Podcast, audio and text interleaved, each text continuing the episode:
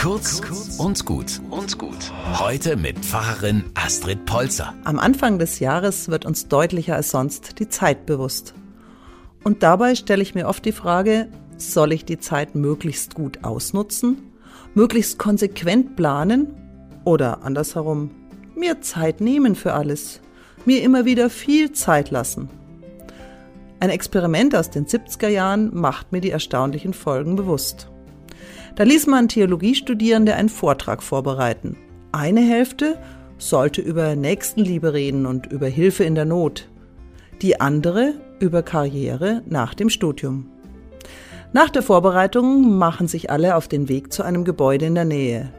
Dabei sagt man von beiden Gruppen einem Teil, beeilt euch, ihr seid schon spät dran. Und den anderen, ihr könnt euch Zeit lassen.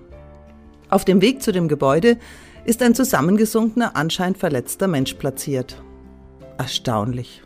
Von den Studierenden mit viel Zeit hilft deutlich über die Hälfte und von denen in Zeitnot nur 10 Prozent. Ohne Einfluss ist dabei, ob die Studierenden gerade den Vortrag über Nächstenliebe im Kopf haben oder über Karrierechancen reden wollen. Das heißt, meine Werte, meine Einstellung, meine Überzeugung, das, was mir wichtig ist, kann ich nur dann leben, wenn ich mir dafür Zeit lasse und Zeit nehme. Kurz und gut. Jeden Tag eine neue Folge. Am besten, ihr abonniert uns.